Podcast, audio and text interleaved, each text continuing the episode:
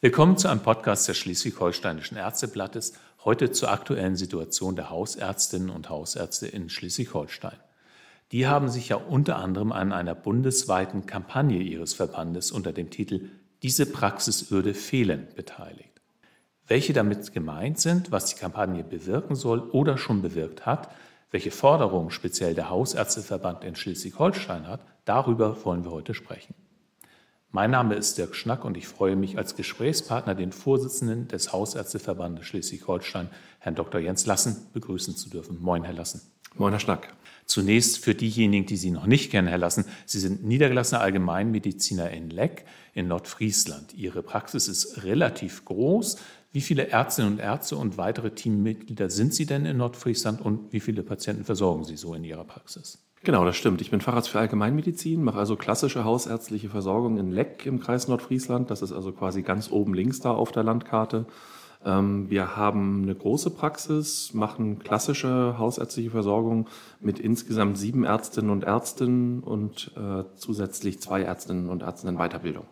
Das heißt, wir sind neun Ärzteköpfe und sind zusätzlich noch zwölf MFAs und machen so die ganze Bandbreite der Allgemeinmedizin. Ja, und wie viele Patienten kommen so zu Ihnen?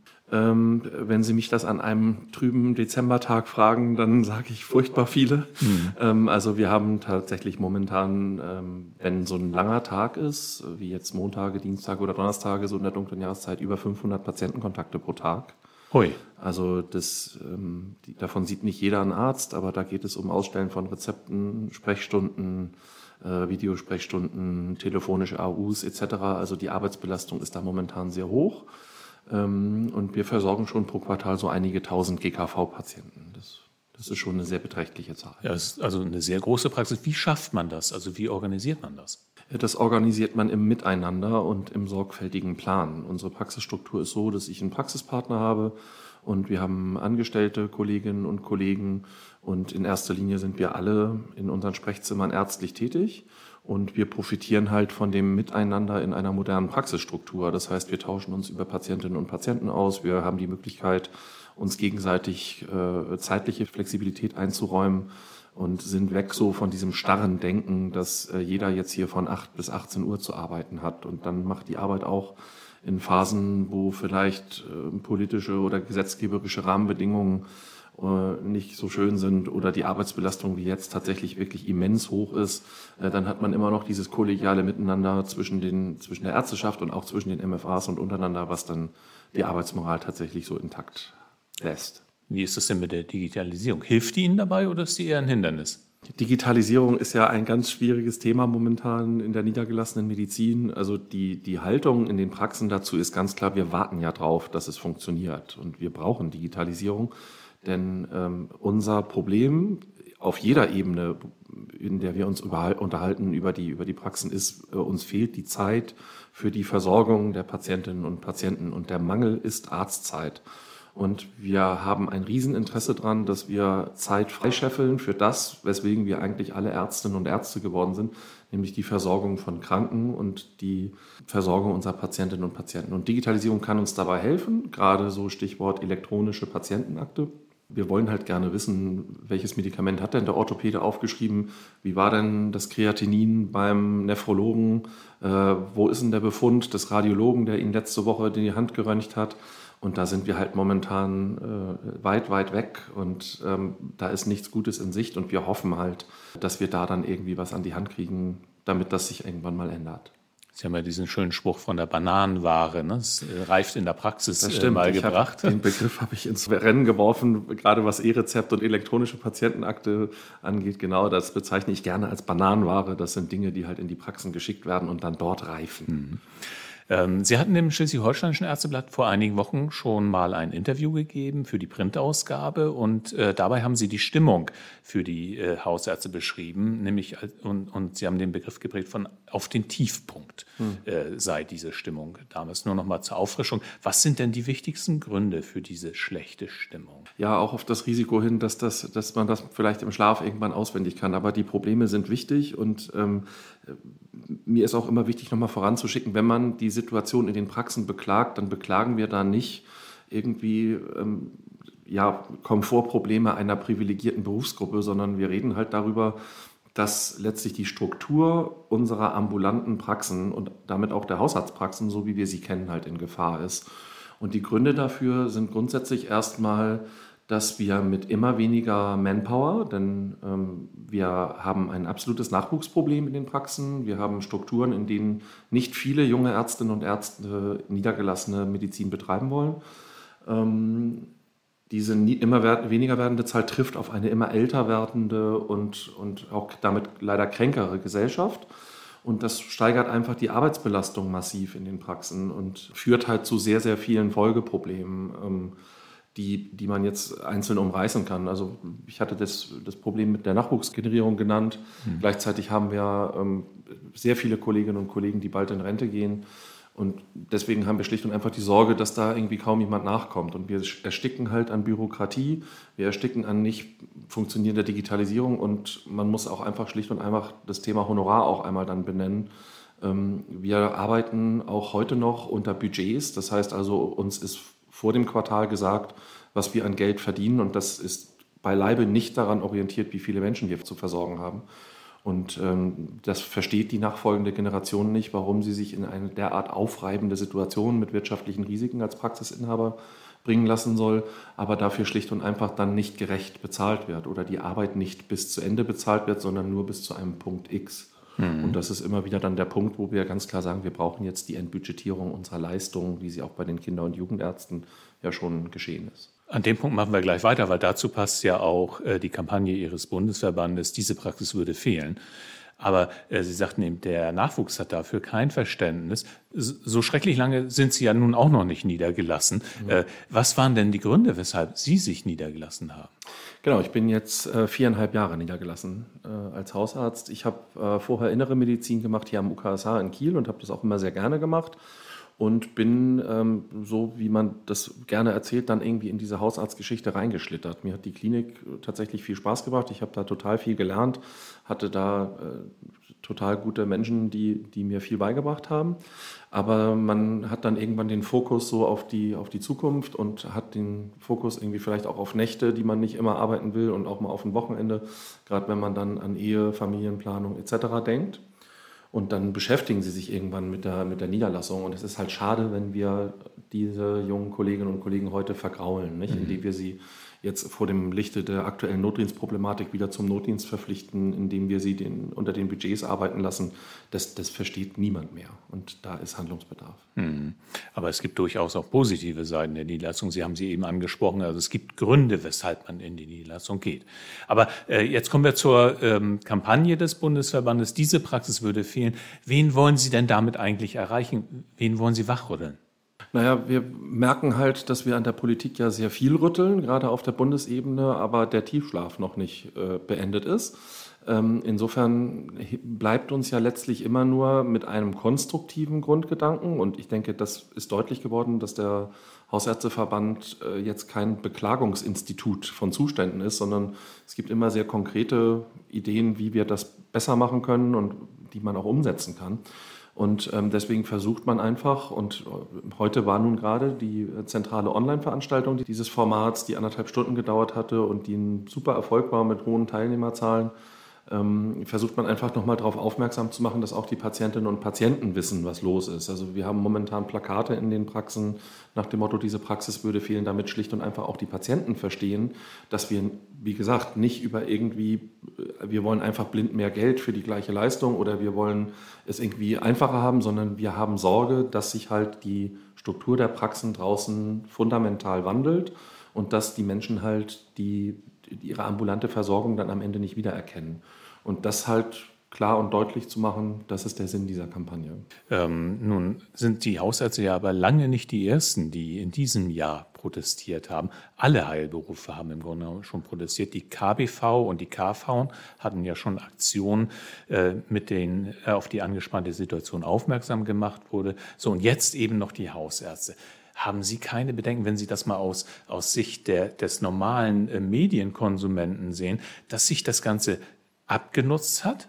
Naja, man muss halt schon ganz ehrlich sagen, dass die äh, Situation der Hausarztmedizin nochmal eine ganz spezielle ist. Wir sind äh, schlicht und einfach an der vordersten Front Und wir erleben ja auch ganz häufig Patientinnen und Patienten, die dann erstmal nur bei uns versorgt werden können. Die Hausarztpraxen sind das Rückgrat der Versorgung und bewahren sowohl die Kliniken vom Überlaufen und fangen halt Patienten auf, die auf anderen Versorgungsebenen oder beispielsweise auch in Fahrradspraxen keinen Termin bekommen. Und dafür sind die Hausarztpraxen stehen immer Gewehr bei Fuß.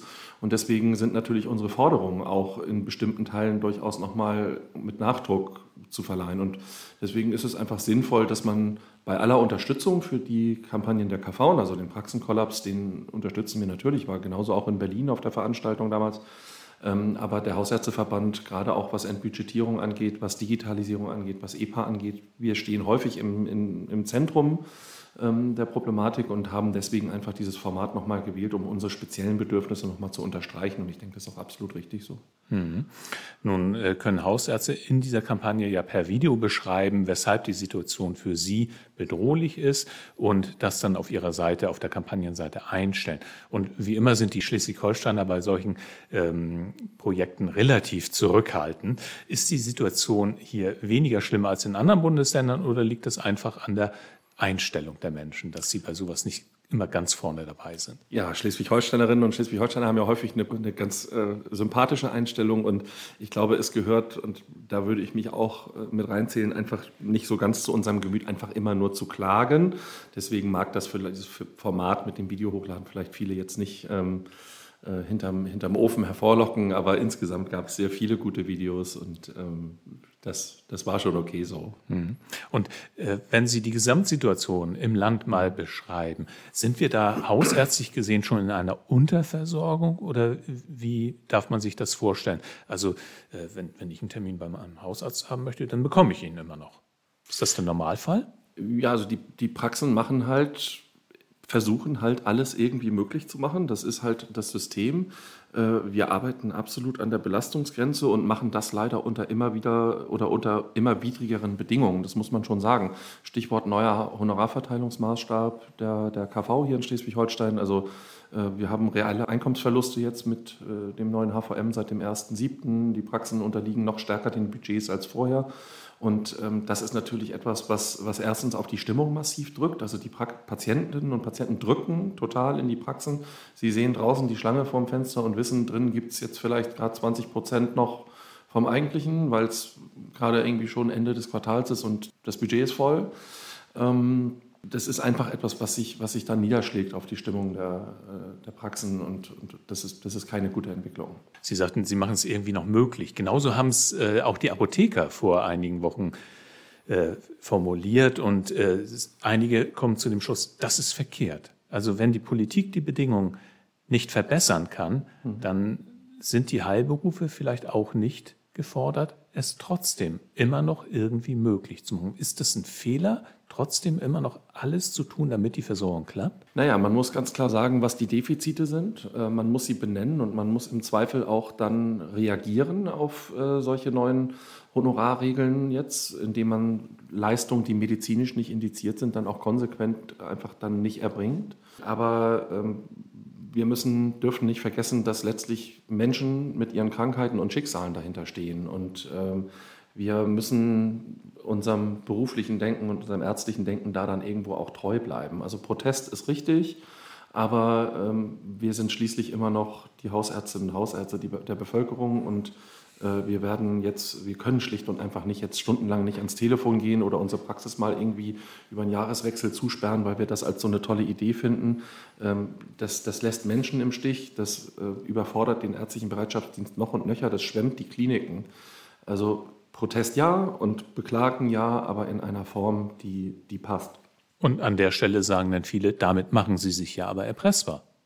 Ja, das ist halt eine Zwickmühle und da bleibt dann halt nur immer wieder äh, die politische Lösung der Probleme zu fördern. Wir sind sehr dankbar, dass wir hier in Schleswig-Holstein von Seiten unserer Gesundheitsministerin äh, da derzeit sehr großen äh, Rückhalt haben. Zum einen über das Thema Entbudgetierung, da gab es jetzt ja einen Landtagsbeschluss ähm, hier im Land und auch die Positionierung unserer Gesundheitsministerin hier für die doch recht erdrückende Notdienstproblematik ist sehr, sehr gut und wir sehen, dass tatsächlich unser ja, Zeigen auf die Probleme ähm, da einen Effekt hat und ähm, hoffen halt, dass wir das auch auf anderer Ebene dann erreichen können. Also auf Landesebene hat man verstanden in der ja. Politik, haben Sie das Gefühl.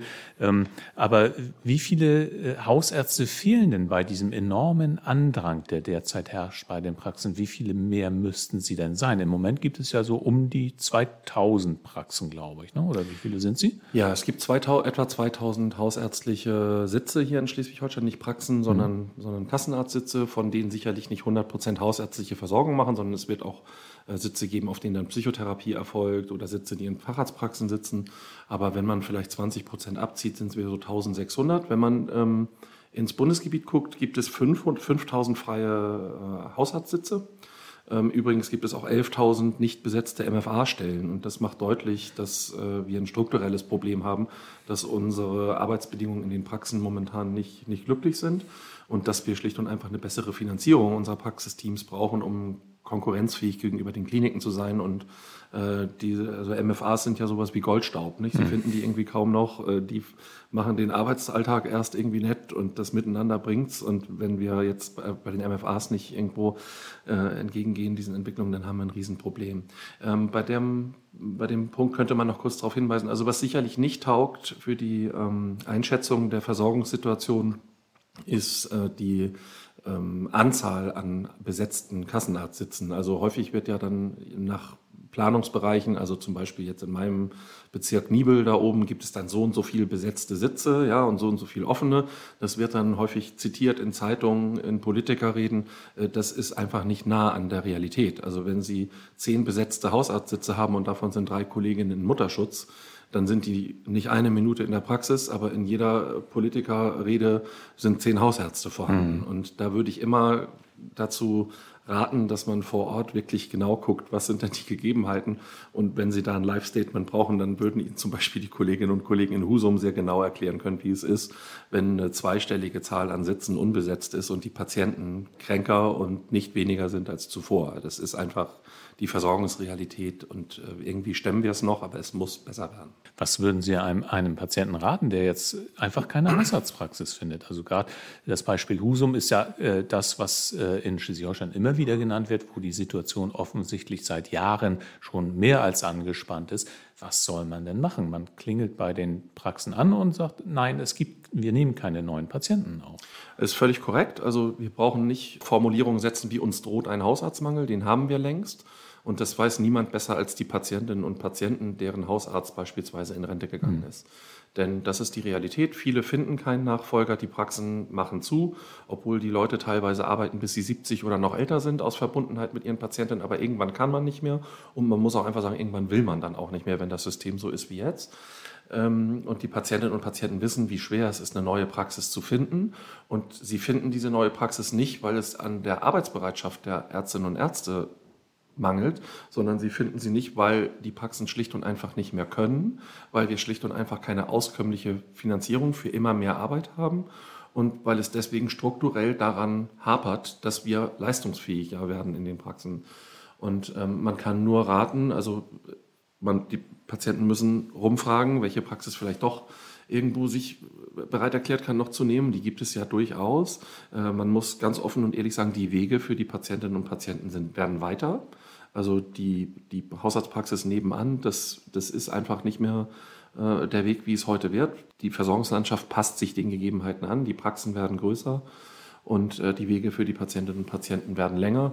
Äh, die 116, 117 der KV unterstützt teilweise dann beim Finden eines neuen Hausarztes, aber das löst natürlich die Probleme nicht, sondern hilft allenfalls beim Vermitteln. Also 116, 117 äh, führt ja bei den Fachärzten dazu, dass man schon über 50 Kilometer teilweise fahren muss. Droht uns das irgendwann auch in der Hausarztmedizin?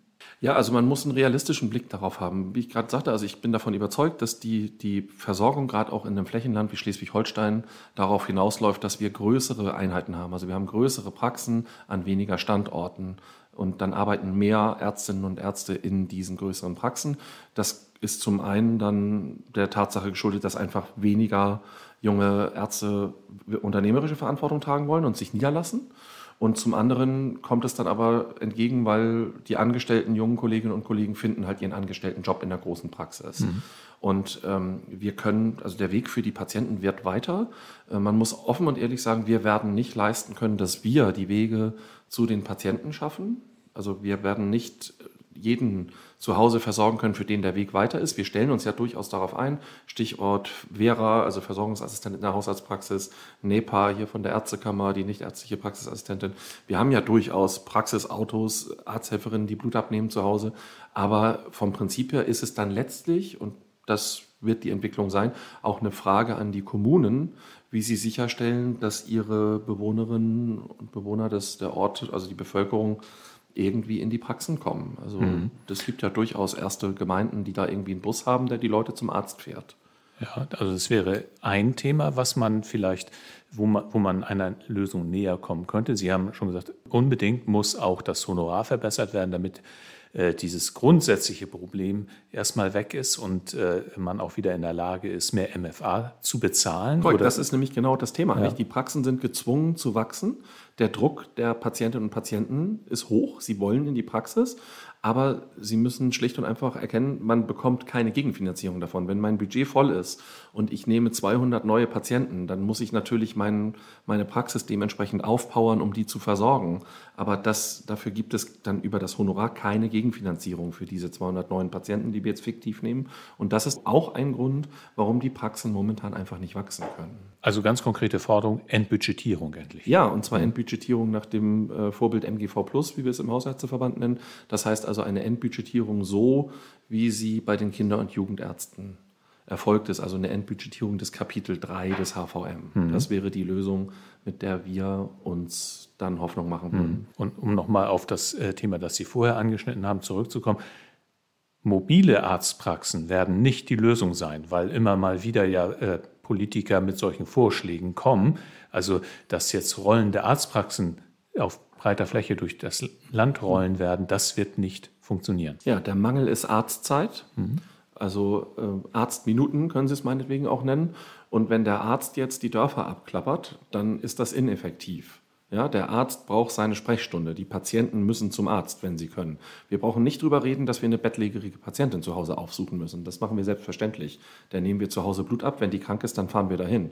Aber die Patienten, die im kleinen äh, Ort in beispielsweise Schleswig-Flensburg jetzt die Arztpraxis verlieren und im nächsten Mittelzentrum ist die große Arztpraxis, dann wird die Lösung sein, dass die Patienten dorthin müssen, wenn sie mobil sind. Jetzt haben wir ein paar Lösungsvorschläge. Also Entbudgetierung, es muss mehr Geld in das System hinein. Was müsste sich aus Ihrer Sicht noch ändern? Können auch die Hausärzte selbst noch etwas ändern? Ich glaube, den Hausärztinnen und Hausärzten mangelt es nicht an Erfindergeist und an Improvisation. Also wenn wir sehen, wie die Zahlen an NEPAs und Veras hochgehen, äh, die wir hier im Land haben, dann versuchen die Hausarztpraxen ja alles, um irgendwo die Versorgung weiterzumachen.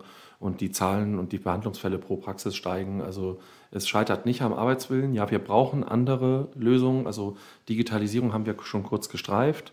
Ähm, in einem Podcast der Ärztekammer ist es immer gut, dann einmal das Thema Weiterbildung noch in den Blick zu nehmen. Also was längst überfällig ist, ist natürlich jetzt eine Reform des Masterplans 2020, also die Reform der ärztlichen Approbationsordnung. Mhm. Äh, wir haben momentan einen sehr geringen Anteil von jungen Ärztinnen und Ärztinnen, die die Uni verlassen nach dem Medizinstudium und dann Hausarzt werden oder Hausärztin.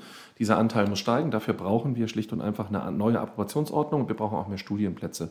Die Kollegen müssen einfach früher mit dem Fach Allgemeinmedizin in Kontakt kommen. Wir haben hier zwei total engagierte Institute für Allgemeinmedizin in Kiel und Lübeck. Frau Professor Katuskiewicz und Herr Professor Steinhäuser machen super Arbeit mit ihren Teams und haben exzellente Quoten in der Bewertung durch die Studentinnen und Studenten. Und wir wünschen uns einfach, dass unser Fach für die Medizinstudierenden viel früher präsent wird, damit ein höherer Anteil hier den Weg zu uns findet. Ich glaube, hier in Bad Segeberg in der Ärztekammer, die letzten Zahlen, die ich im Kopf habe, ist, dass wir immer noch eine zweistellige Zahl haben an äh, Facharztabschlüssen im Fach Allgemeinmedizin pro Jahr. Und das deckt halt bei weitem nicht den Bedarf, den wir haben bei den ausscheidenden Kolleginnen und Kollegen in den Praxen. Und wenn wir dann noch einmal schauen, was jetzt zum Beispiel diese Notdienstproblematik, dass alle wieder Dienst machen müssen de facto, äh, das wird nicht dafür sorgen, dass die älteren Kolleginnen und Kollegen jetzt ihre Praxis noch sonderlich länger führen, sondern sie werden im Zweifel früher aufhören. Wir brauchen Nachschub. Hm. Das könnte aber durchaus eine äh, Interimslösung sein, dass man sagt, also äh, Hausärzte bitte noch ein bisschen länger arbeiten. Äh, nun sind die Bedingungen so, dass viele sagen, nee, ich höre lieber früher auf, als noch ein Jahr dran zu hängen. Ja. Aber ähm, wie viele äh, Ärzte bräuchten Sie tatsächlich, die jetzt uns aus oder die Hausärzte aus ihrer akuten Problemlage befreien würden, um diese Schlangen an Patienten äh, zu verhindern? Naja, die Anzahl der freien Haushaltssitze in Schleswig-Holstein ist zweistellig, aber ich glaube irgendwie bei 80 oder bei 90. Also das ist, äh, die, die stünden ja schon mal als erstes zur Disposition. Die zweite Zahl, die man bräuchte, wäre ja, ähm, dass wir über ein Drittel der Kolleginnen und Kollegen im hausärztlichen Bereich haben, die bis 2030 in Rente gehen.